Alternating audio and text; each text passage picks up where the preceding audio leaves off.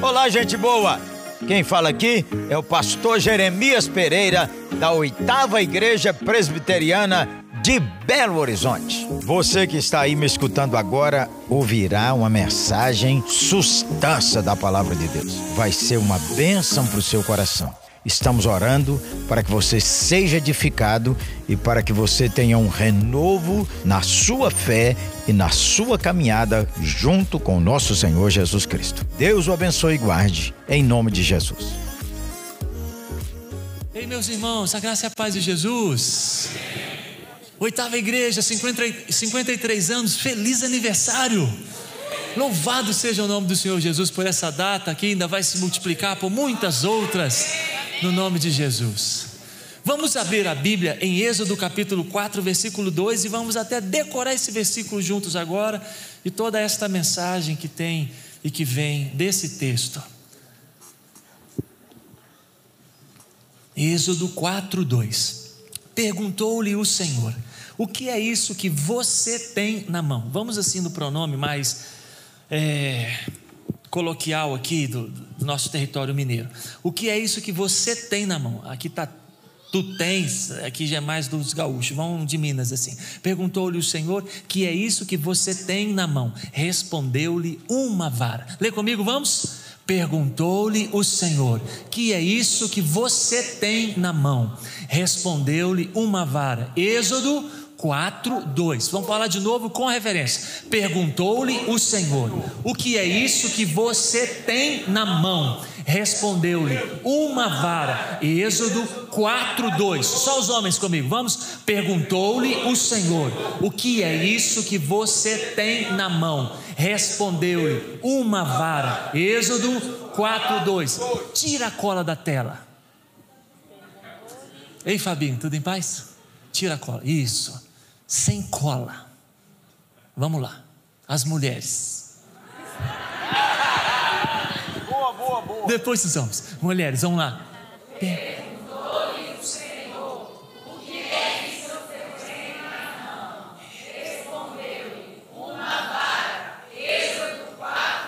Vamos todo mundo junto a última vez? Perguntou-lhe o Senhor: O que é isso que você tem na mão? Respondeu-lhe: Uma vara. Êxodo 4, 2. Quem perguntou? O Senhor. Quem respondeu? O Moisés. O que, que ele tinha na mão? O sermão está pronto. Pergunta simples, resposta simples, que às vezes é dada de forma incorreta.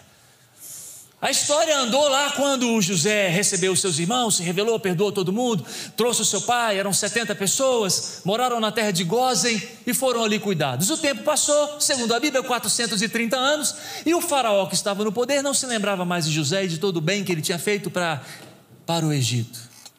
E o cidadão assim, um líder meio, meio malucão, disse assim: Esse povo é muito numeroso entre nós, e se multiplicar demais os homens, eles vão formar um exército e vão lutar contra a gente. Então, daqui para frente, se nascer menina, vai viver, se nascer menino, vai morrer. Um decreto maluco que começou a ser executado. Uma dona teve uma ideia e disse para o seu marido: nosso, nosso filho não vai morrer, nasceu um menino.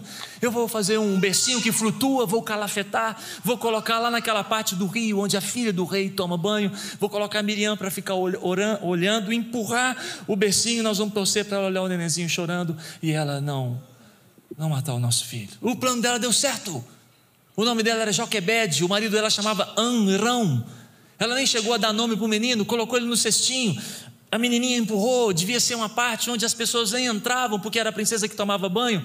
Mas o bercinho, então, deve que foi flutuando até perto da dona. Talvez o neném chorou para melhorar a cena ali do teatro que Deus fez, ao vivo. E a, a princesa disse: O que é isso? Que som é esse? Aí uma, uma serva disse: Vou olhar, minha senhora. É um bebê. Trazei-mo. Entregou, que lindo. Vou ficar com ele. Minha senhora, não pode. É filho dos hebreus. O seu pai está mandando matar os meninos.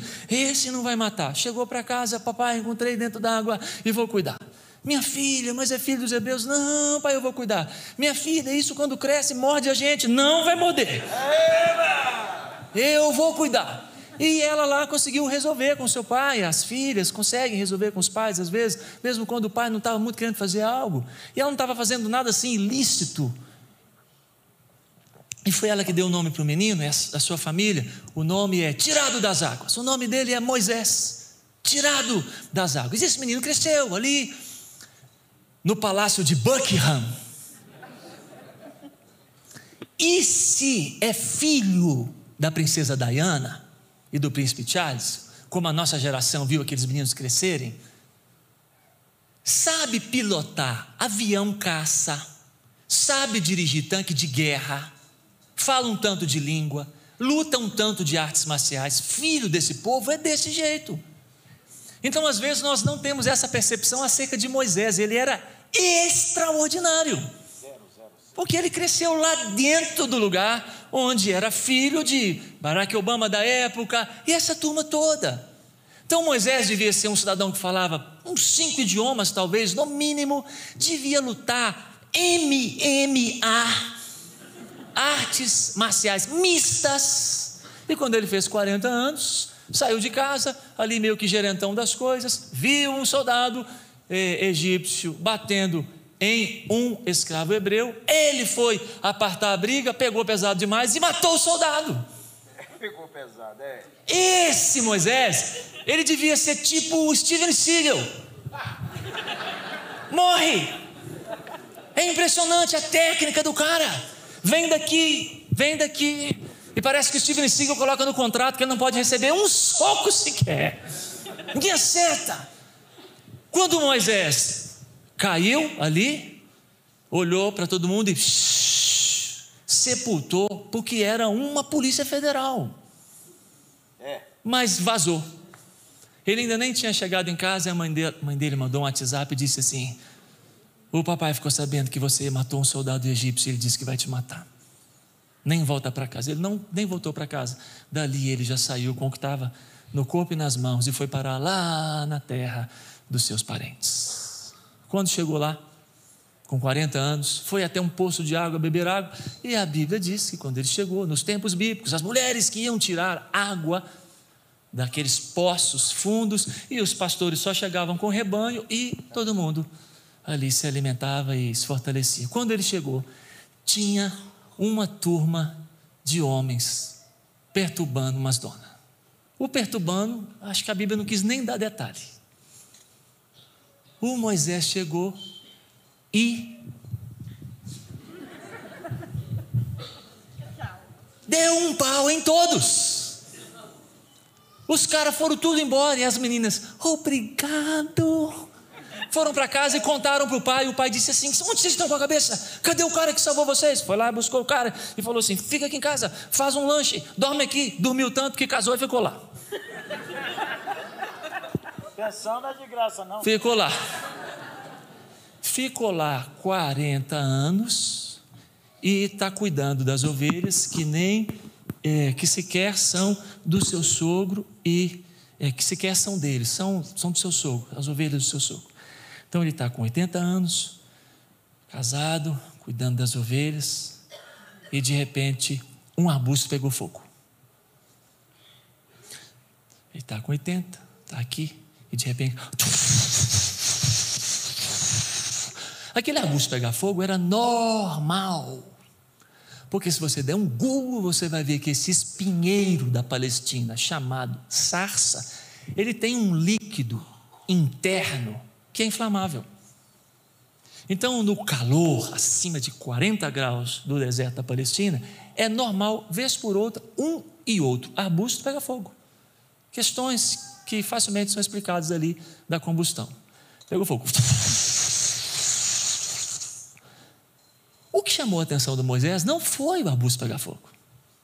O que chamou a atenção foi que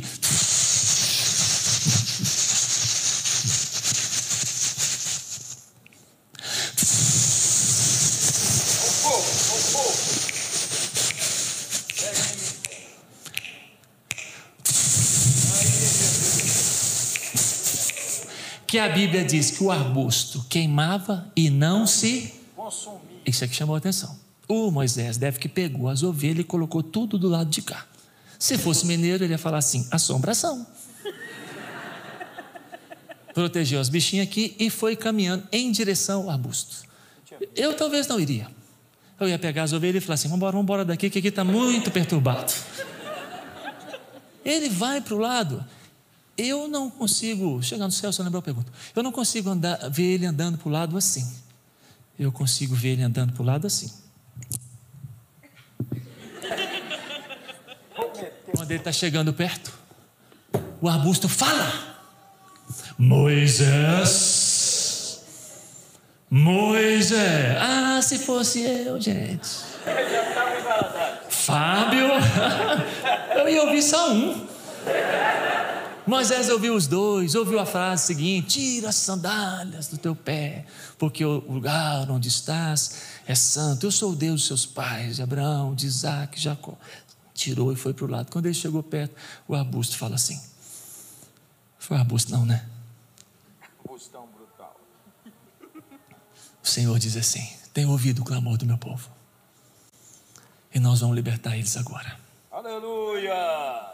Aí vem com uma conversa assim: que é isso que você tem na mão?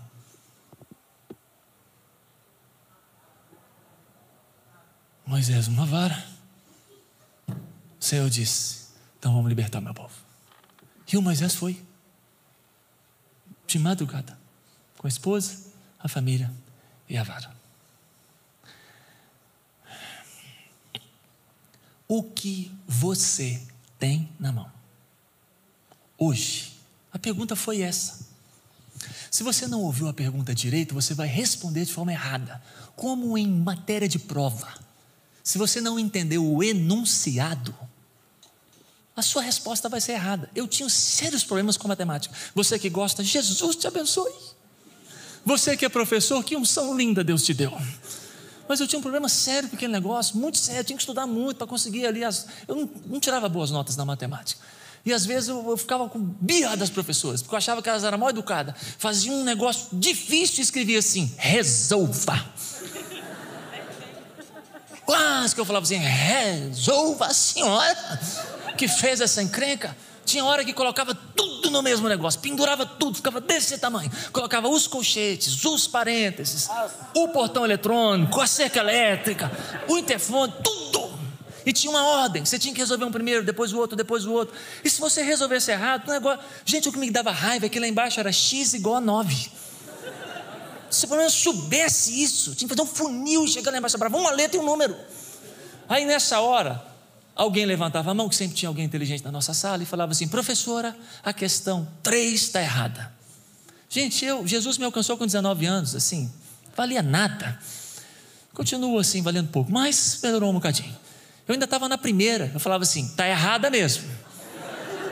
A 3 está completamente errada, não dá para fazer. Eu estava na 1 ainda, ou na 2. Aí a professora falava assim: vem cá, Fulano. Ela levantava e você via que ela falava baixinho, porque a professora não viu e a menina foi educada, colocou algo fora do parêntese e não tinha como fazer. Aí a professora falava assim: a questão 3 está anulada. Eu não sei se eu ficava feliz ou triste, porque isso aumentava o ponto das outras. Porque não tem como você resolver algo quando o enunciado está errado ou você não entendeu. O que, que Deus perguntou? O que é isso que você? Tem na mão. Se você ouvir errado, você vai responder errado. Deus não perguntou assim: o que é isso que você não tem na mão?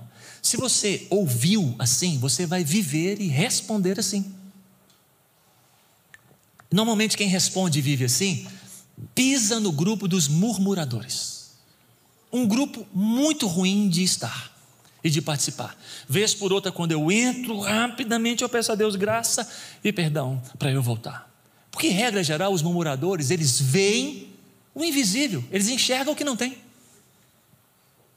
Eles falam daquilo que não, não tinha, que não foi montado, daquilo que não foi compartilhado.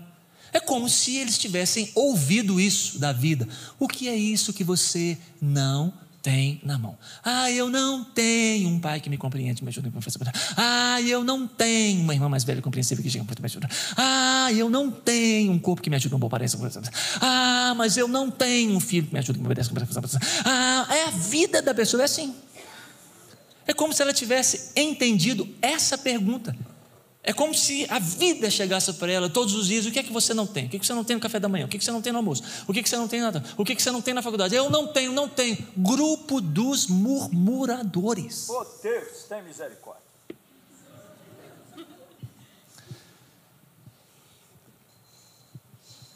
Uma vez, o, o pastor Ivênio dos Santos contou em um congresso, a gente lá sentado, ouvindo, bebendo, anotando, ele disse que uma vez ele foi no culto infantil da igreja dele, porque ele queria contar a história. Preparou a história sobre adoração. Chegou lá e foi contar a história para os meninos. Ele disse que tentou fazer uma brincadeira de antônimos antes de contar a história.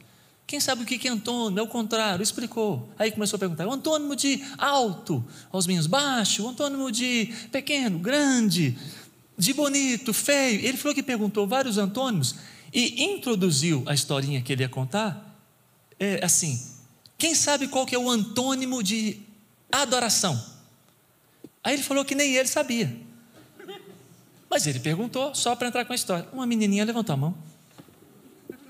Aí ele falou assim: fica em pé, princesinha.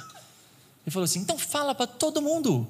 Qual que é o antônimo, o contrário de adoração? Diz que a menina falou assim: o, o contrário de adoração é reclamação.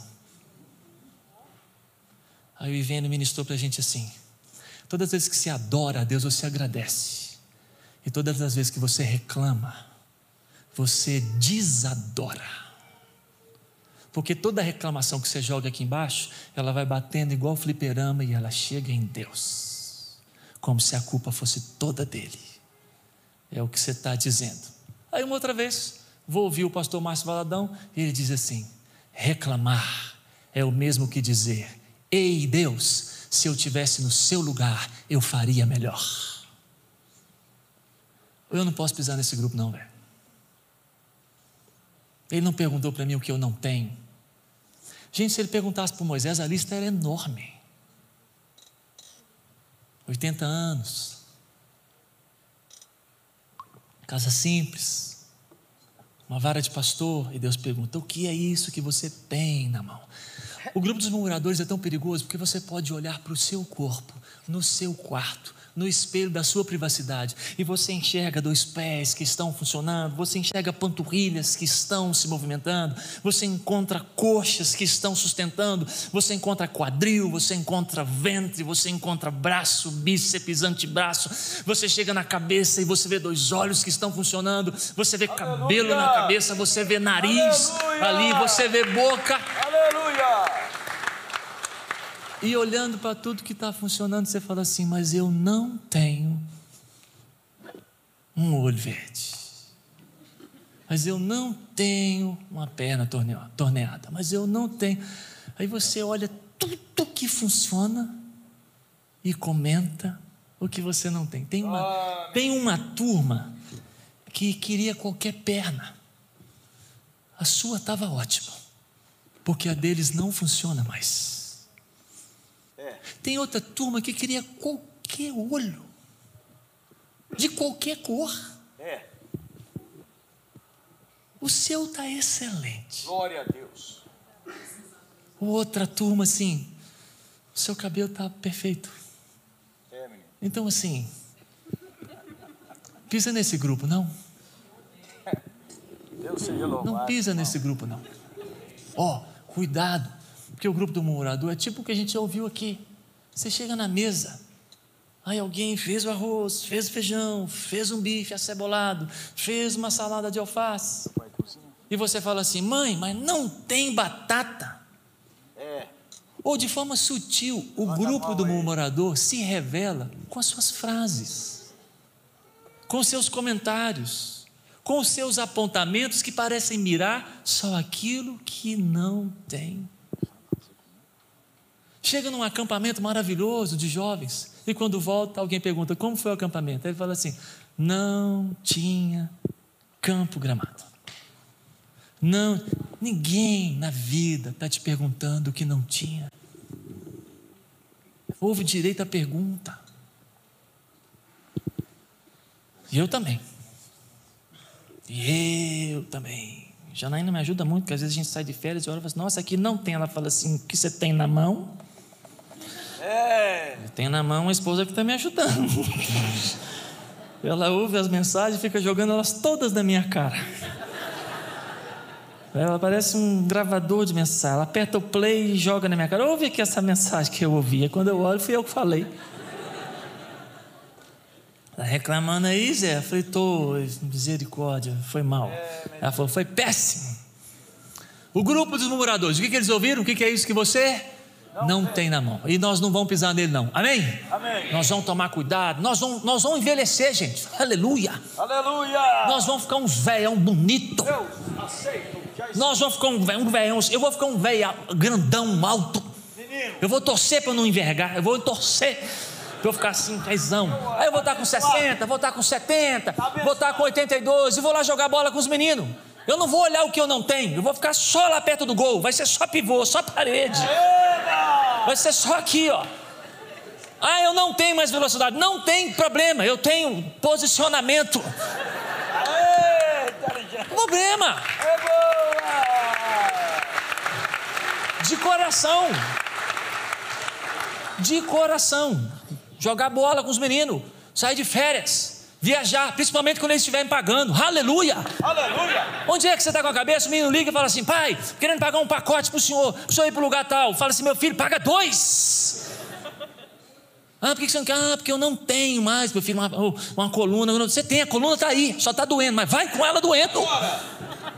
Levanta, anda no avião, fala com a moça assim: estou andando aqui só para resolver uma situação. É brutal, Zé. Aí quando alguém te perguntar o que, que o senhor tem, aí em vez de você falar do que você tem, que está doendo na coluna por causa de um envelhecimento, você vai falar assim: eu tenho um filho maravilhoso que pagou uma viagem inesquecível para mim. Aí eu só estou andando um pouco aqui, porque quando eu fico muito sentado, a minha coluna dói, mas isso não é nada, a viagem é sensacional. A vida vai ficar mais bacana. É. Assim, menino. É nós. É nós. Tem outro grupo que ouviu errado. Eles ouviram assim: o que é isso que você tem de sobra nas mãos? Oh. Esse grupo só trabalha com aquilo que está sobrando. Regra geral, quando participa com alguma coisa, é porque estava jogado lá. E o nosso Deus não conversa assim com ninguém. Ele pergunta o que, que você tem.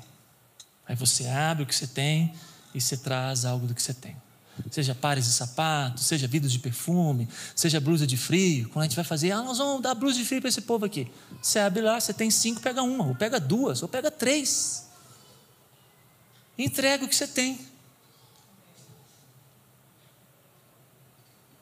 É muito ruim quando você entrega alguma coisa para a pessoa, a pessoa fica toda feliz, mas depois ela descobre onde que estava. Por que, que você deu? Porque às vezes a gente não tem coragem de falar de onde é que a gente tirou. E o Senhor vai me dando oportunidade, vai te dando oportunidade de você entregar o que você tem. Quando eu estava aqui na oitava, a gente foi fazer o Ação Cidadania, a gente foi jogar lá no campo de terra, lá de Pai Pedro, tomamos de 6 a 1. E numa das minhas tentativas de fazer gol, eu dibrei, o cidadão veio por trás e me jogou no chão assim. Me jogou. Caí no chão, quebrei o dedo. Aí, é, lá no hospital, fui visitado por um membro aqui da igreja, orou por mim. E tá tudo bem, falou, tá tudo bem, só estou aqui orando para eu voltar e continuar tocando violão, porque deu um certo medo aqui. Não, você vai voltar para tocar. Voltei para casa, vou te visitar em casa. Falei, estou em casa. Chegou lá em casa com um violão. Um violão maravilhoso. Falou assim: o senhor vai voltar a tocar e ainda vai voltar a tocar no violão novo. Amém. Abracei, emocionei, mostrei para os meninos e estamos lá tocando violão. Passou, passou, passou, passou, passou. Chega o congresso de pastores e líderes, então nós vamos lá, a gente vai lá servir, vamos tudo. Aí quando eu estava saindo, é, é, como se dissesse assim: leva o seu violão novo. Aí eu falei assim: não, não precisa, Senhor, levar o meu violão novo, porque a igreja já está levando todos os equipamentos que vão tocar lá, e não precisa levar o meu violão. Aí como Deus falou assim: leva o seu violão novo, vai. Eu falei assim, ah, tá bom, o senhor quer que leva? Então talvez é para tocar no campo, tocar lá quando a gente vai orar de madrugada, porque aí vai ser melhor. Então eu vou levar, eu levei meu violão novo. Quando estava acabando o congresso, aí chama um na frente, ora, chama outro na frente, ora, e chama cigano, e chama sertanejo, aí chama o casal indígena.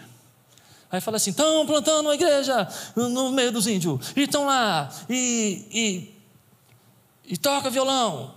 Aí, pega o violão aí, toca o violão. Aí na hora que tocou o violão, eu lá servindo, Deus falou comigo assim: Eles não têm violão lá não. Aí eu, eu falei assim, amém, né, Senhor? Vamos orar para que eles tenham um violão. Né? Ô, gente, você não tem ideia a luta que é pra gente, assim, tem hora ser generoso com os negócios que a gente ganhou, com os negócios que é, que é caro, com os negócios que é valioso, com os negócios que você só tem um. No caso eu tinha dois, mas os outro, o outro era muito pitimbado de Jesus. Aí eu estou lá ouvindo e o índio está lá, tá tocando, tal, e a esposa do lado, e ele tocando, Deus falou, vocês não tem violão lá não. Eu falei, o senhor já me falou. Então, eu falei, então, você vai dar o seu violão para eles. Eu falei, eu acabei de ganhar. Você vai dar. Tá bom. Fui lá no quarto. Estava lá no quarto. Você acha que eu levava para dentro do culto? Ia correr esse risco? Fui lá no quarto, peguei, fechei a case, com case, com tudo. Voltei, acabou o culto, estou lá em pé lá atrás. Sabe quando você está em pé assim, que vai acontecer um negócio maravilhoso, mas você não está comemorando? Aí acabou o culto. Aí eu estava assim, confirma, e Deus está assim, mas. Ah, bom. O casal garrou lá na frente. Aí eu fui lá, um tira foto, outro tira foto, tira foto, tira foto, tira foto. Aí quando acabou, eu falei assim: vamos conversar ali no canto ali. Aí eles foram para o canto, eu cheguei com o violão.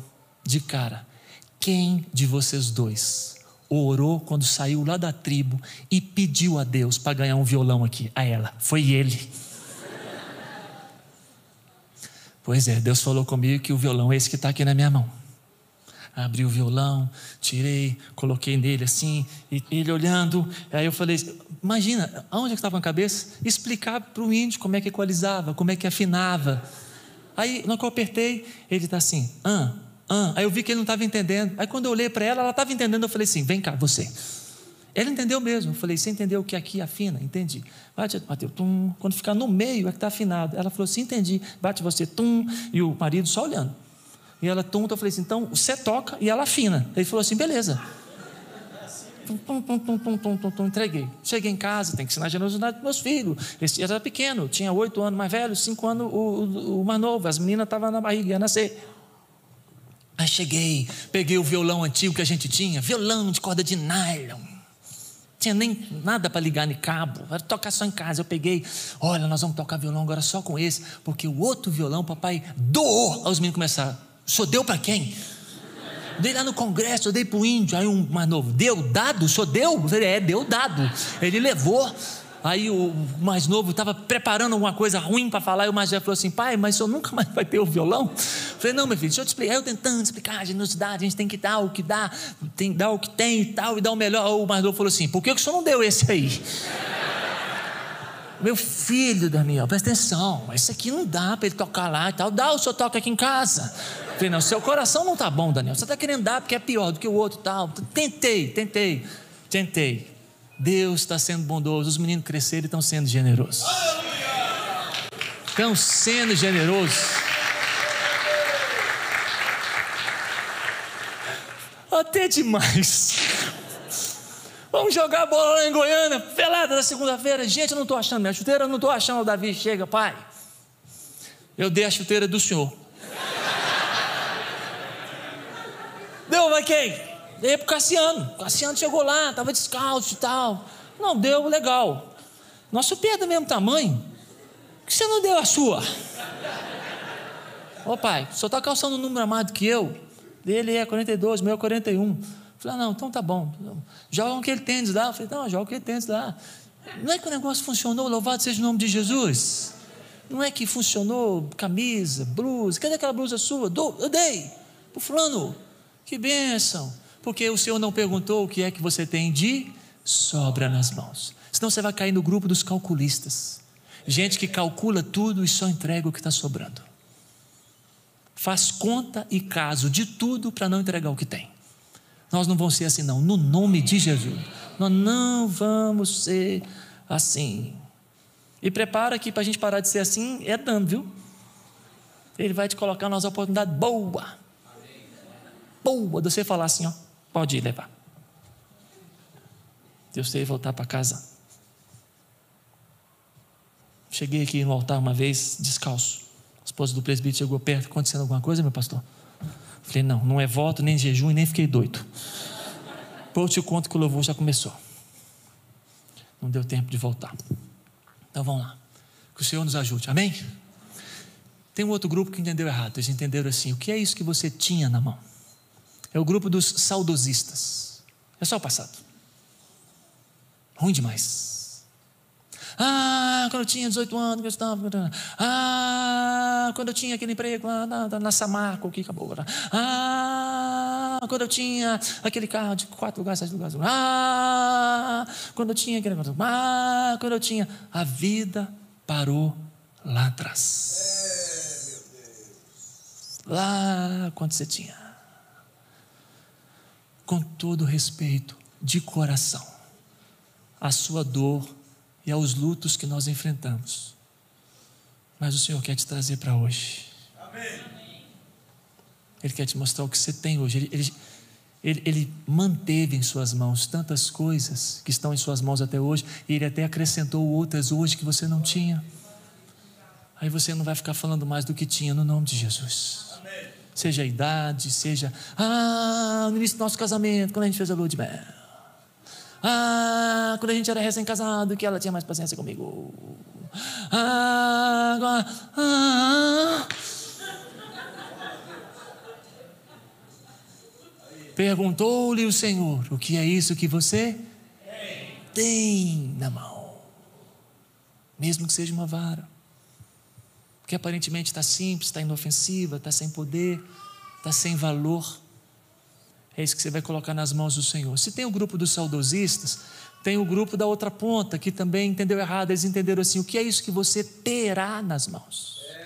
Gente, Deus não ia fazer uma pergunta dessa para mim, para você, não, senão ele, ele ia colocar a gente maluco. É, o que você. A gente ia ficar maluco. E alguns entram nesse grupo de forma sutil e a gente percebe isso nas palavras. Ah, porque quando eu tiver formado, terminado minha faculdade, não nada. Ah, porque quando eu fizer minha pós, no mestrado. Ah, porque quando eu conseguir comprar meu apartamento. Ah, porque quando. Se a gente ficar nesse grupo, talvez nós não teremos o futuro que a gente está dizendo que quer ter. Porque nós não estamos olhando para cá. E o que está lá não é construído lá. O que está lá é construído aqui. Hoje. Com o que a gente tem, mesmo que seja pouco, aparentemente insuficiente, inofensivo e sem valor. Brinco que às vezes a gente chega na igreja empolgado para fazer o evangelismo e fala assim: ah, porque nós vamos na rua e nós vamos fazer um esquete, e nós vamos fazer um teatro da família Maldonado, e nós vamos fazer uma viagem do, do negócio, e nós vamos fazer uma, uma celebração dentro do metrô, do, ali, e nós vamos falar do Natal e nós vamos entregar os negócios. Aí o menino fala assim: ah, pastor, quando eu tiver terminado a faculdade, o senhor me chama que eu vou nesses eventos. Aí você espera o menino terminar a faculdade e fala assim: parabéns pela formatura, agora nós vamos ali no Palmital e a gente vai fazer a cidadania. Ah, pastor, o mercado de trabalho está muito difícil, eu não consegui arrumar um emprego, não. Quando eu tiver entrado arrumado emprego, o senhor vem que nós vamos fazer. Quando eu tiver. Aí você espera o menino arrumar um emprego, você até a hora para o miserável arrumar emprego. Aí ele arrumou um emprego, você fala assim: você está empregado, mas eu não posso, só está com algum plano evangelístico, mas meu emprego é muito cheio, é muito lotado, espero adaptar, seis meses, um ano, aí isso vem. Aí você espera seis meses, um ano, aí você chega e fala assim: o evangelismo. Ele fala assim, pastor, quando eu aposentar, o senhor me procura. Porque tem uns crentes que acham que a gente vai ser Metusalém. Tem um ministério de 969 anos. Aí a gente espera o irmão aposentar e volta e fala assim: evangelismo com os idosos que estão jogando dama lá na Praça 7. Nós vamos aprender a jogar dama e nós vamos entrar naquele negócio de dama e nós vamos começar a falar que, que a dama ela é importante, mas o mais importante é o rei dos reis. E nós vamos jogar xadrez e vamos falar que haverá um cheque-mate na volta do Senhor Jesus. Não, pastor, eu gosto do evangelismo, eu gosto. Pastor, mas assim, eu não posso agora, porque quando eu resolvi essa dor que eu estou aqui na coluna. Aí tem hora que a gente quase ora e fala assim: leva para a glória, Jesus. Leva para a eternidade, porque não chega nunca aquilo que você tem na mão. Então, ó, esses são alguns grupos que a gente poderia conversar e comentar mais, mas vamos ficar só com esses quatro e terminar no quinto para a gente orar. Perguntou-lhe o Senhor: O que é isso que você tem na mão? Respondeu-lhe uma vara. Êxodo 4, 2. Enquanto aquela abençoada toca o teclado lá, um louvor que você escolher, pode ir lá tocar, que a gente vai orar daqui a pouquinho. O, o último grupo, o gru, último grupo que a gente vai ver aqui é assim. É, Moisés Eu tenho uma vara, Senhor. Ó, oh, oh, passa, passa o capítulo, passa o capítulo assim, passa a página da Bíblia assim, ó. Ó, ó como é que, ó como é que a vara, ó como é que a vara vai mudar. ó como é que a vara vai mudar, ó. Lê comigo. Lê comigo, o senhor falou, vai bater. Eu até olhei para o negócio ali. Ó, Êxodo 4, 20. Lê comigo juntos. Olha o que, que virou. Você vai ver que já mudou. Você vai ver que já mudou. Ó, vamos juntos?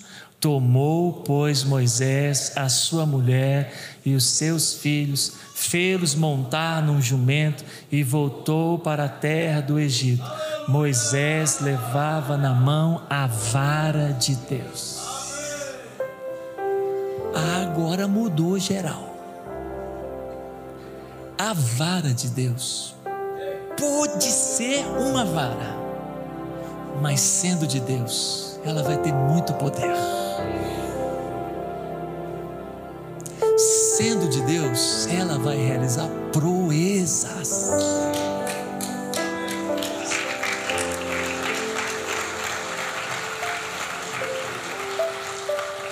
O Moisés não largava por nada. Se você encontrava Moisés, tá ele com a vara, encosta no rio, vira sangue. Joga um pouco de poeira para cima e balança pestes enormes. A cena que eu mais gosto é a do Mar Vermelho, né? Ele vai lá para a pontinha, todo mundo apavorado. Ele, como um conhecedor enorme de geografia, só obedeceu a Deus, vendo que ia dar ruim, porque Moisés sabia que aquela rota que Deus levou eles para andar, como um conhecedor enorme que ele era, ele não quis falar com Deus assim: Senhor, nós vamos dar de cara com o mar. Mas ele obedeceu, deu de cara com o mar e na hora que não tinha como atravessar, e ele está assim, já vendo o poder, já vendo a vara, aí vem um cara de cavalo correndo, isso é coisa da minha cabeça, do meu filme, tá? Moisés! Moisés!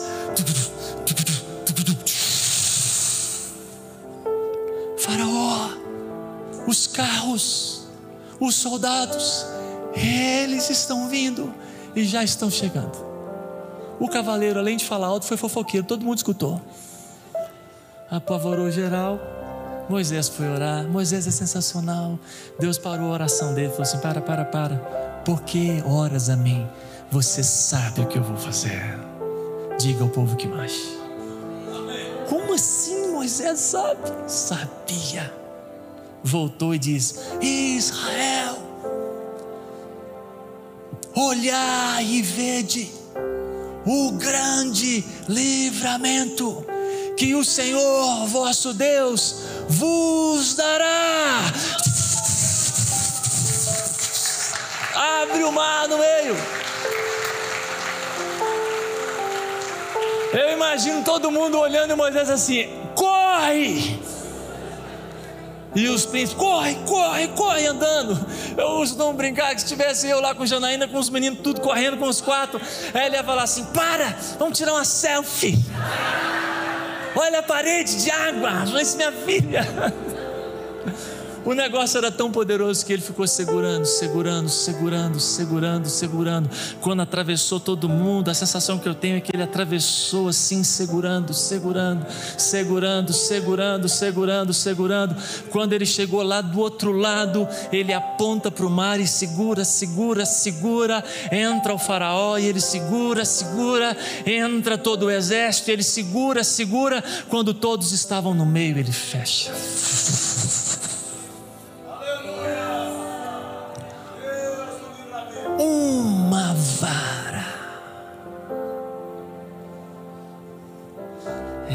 Nós. A gente vai orar porque é o seguinte assim. Você não tem ideia o que Deus vai fazer através da sua vida. Você não tem ideia. E não vai ser você e nem a vara, vai ser o Senhor. Olha, é, é, na, é, na, matemática, é na engenharia, é na geografia, é na matemática. Deus te usar não é somente dentro do prédio, no altar, como pastor, como de. Ele vai te usar em proezas.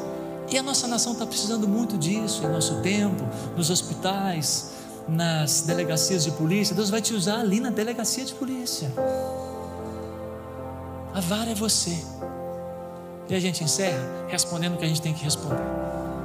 Se ele perguntar para a gente hoje, como está perguntando, como é que é a pergunta? Que é isso que você tem na mão? A gente vai responder assim: Senhor, eu tenho muito mais do que eu preciso. Eu tenho muito mais do que eu mereço. Senhor, eu tenho até mais que Moisés. Eu tenho o teu filho morto na cruz do Calvário e ressurreto ao terceiro dia para perdoar os meus pecados. Senhor, o Moisés não teve. Ele estava do lado de lá e eu estou do lado de cá. Louvado seja o teu nome. Faça de mim e comigo o que o Senhor quiser. É o seu menino, hein? Diz, eu tenho um menino. Aí esse menino vai virar um menino de Deus. Eu tenho um marido, essa vara. É uma vara, eu sei. Vai virar o marido de Deus. A esposa de Deus. Vai mudar tudo, não vai? A vara de Deus. Vamos orar. Vamos ficar em pé para a gente orar?